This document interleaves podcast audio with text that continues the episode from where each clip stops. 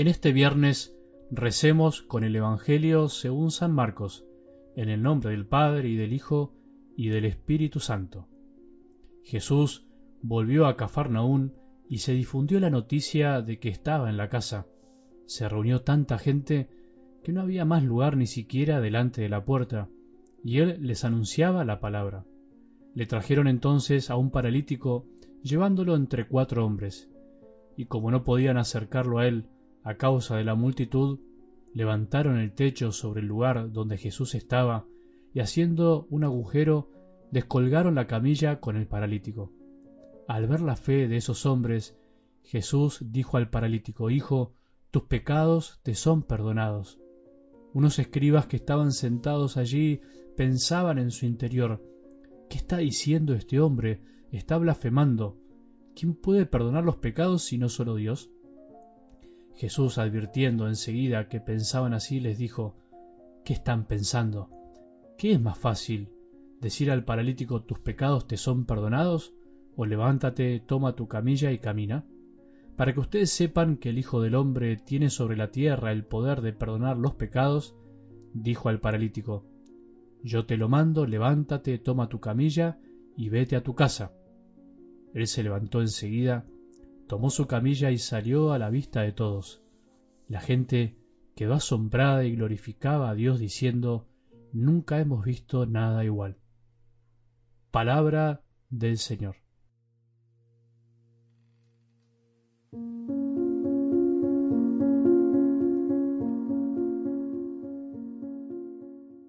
Jesús al bautizarse, como escuchamos en el Evangelio del domingo, se sumergió en las aguas de este mundo contaminadas por el pecado que agobia y el que no deja vivir en definitivamente al hombre, ni a vos y a mí muchas veces nos perturba.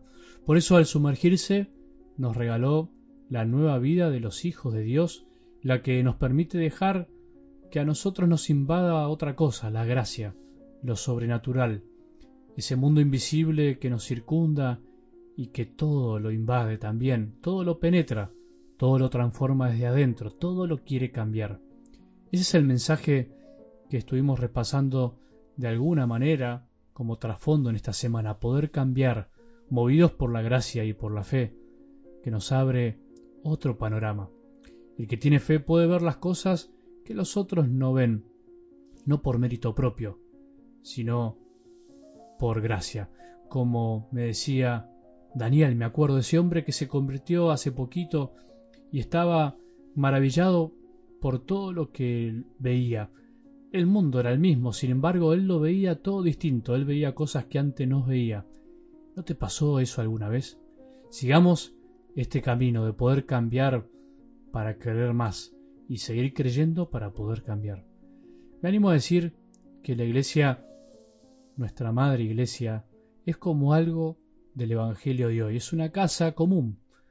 Jesús dentro de esa casa anunciando su palabra, un mensaje de vida que quiere asombrar, que quiere ser novedoso, que quiere dar vida, mucha gente reunida para escuchar, algunos adentro, y mucha gente también afuera queriendo entrar, herida para poder ser sanada.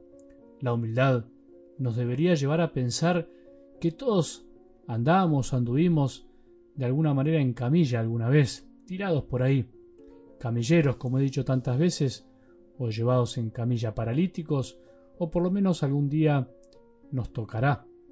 Si no andamos en camilla, estamos rengueando por ahí, estamos asomados a la ventana de la casa queriendo escuchar lo que Jesús dice. Estamos rengueando, nos duele algo, estamos llevando a otros. Si no andamos rengueando, alguien se está jugando la vida por nosotros y nos está llevando en camilla hacia Jesús. La cuestión es que todos somos parte de esta iglesia y todos vamos a estar con Jesús.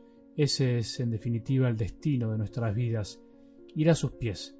Queremos estar con Él, cueste lo que cueste, y ojalá que nos brote hoy este sentimiento, entrando por cualquier lugar, en definitiva no importa.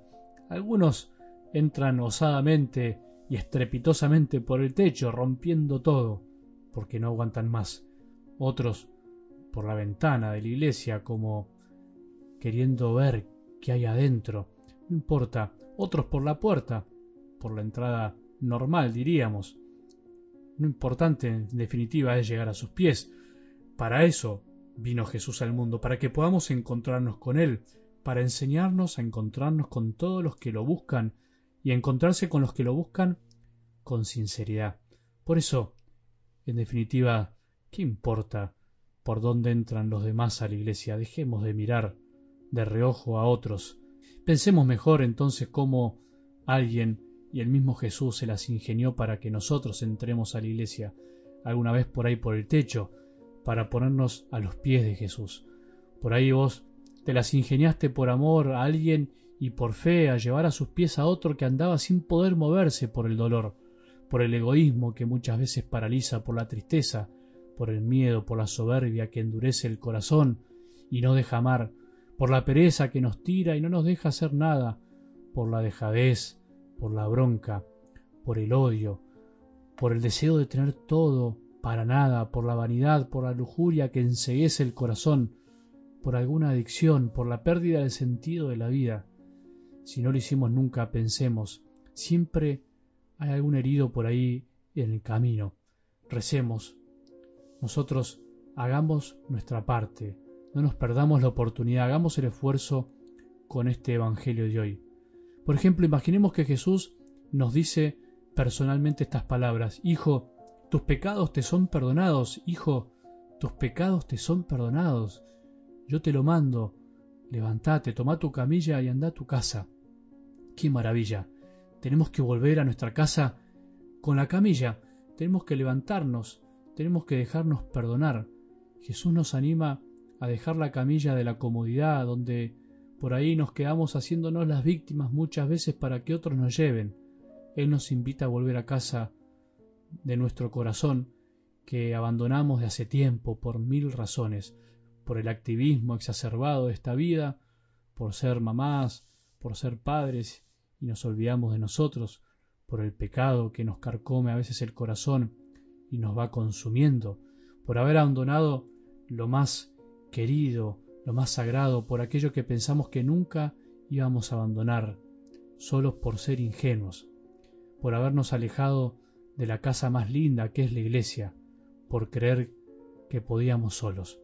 Él no los manda, Él nos perdona, Él te perdona, Él te pide que te levantes, Él nos quiere curar el corazón paralizado que a veces quiere dejar de latir por amor, por tener miedo. El perdón de Jesús moviliza y nos ayuda a cargar nosotros mismos con la camilla que antes nos llevaba por no poder caminar. Qué paradoja, qué increíble, ¿no? Eso es volver a nacer, eso es la humildad, eso es querer cambiar, eso es tener fe. Que tengamos un buen día y que la bendición de Dios, que es Padre misericordioso, Hijo y Espíritu Santo, descienda sobre nuestros corazones y permanezca para siempre.